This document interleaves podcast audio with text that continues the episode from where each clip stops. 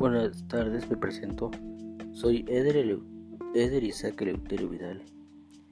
Estoy cursando el sexto cuatrimestre de la carrera de psicología y esto es un esto es un podcast que se llevará el tema de mi trabajo de investigación, el cual es la marihuana y el tabú que existe en México. Como sabemos, la marihuana actualmente ha sido tachada de mala. ¿Esto por qué? Porque existen personas que existen o, existieron, ya que actualmente todavía, todavía hay personas que consumen marihuana y hacen cosas delictivas. Y, y esto le da una mala fama a los consumidores, ya que esto es como el alcohol. No toda persona que consume alcohol es una persona problemática, al igual como el cannabis.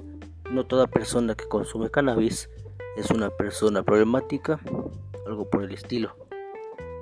Esto se debió a que desde tiempos, desde años anteriores se ha se ha dado una se ha juzgado muy mal el uso de esta planta. Tomemos en cuenta que nuestros ancestros usaron esas plantas para sentido medicinal y para sentido espiritual, en sentido de rituales. Acostumbraban a fumarla. Bueno, no solo fumarla, también se la aplicaban en heridas. Ya que también, como sabemos, esta puede es como un analgésico para el cuerpo. De hecho, se, tienen, se han hecho estudios para que el planeta, el mundo, pueda legalizar la marihuana y pueda ser usada con fines positivos, no necesariamente para algo malo. Algunos estudios que se hemos demostrado es que la, la marihuana ayuda a problemas neurológicos, ya sea el Alzheimer, ya sea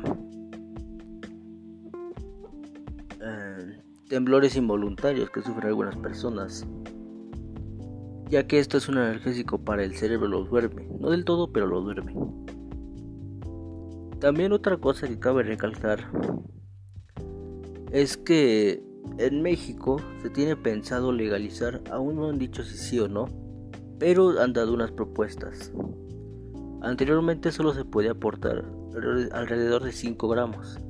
Se tiene la propuesta de que se aporten 28 gramos, lo cual es una cantidad considerable para un consumidor. Eso sería todo de mi parte.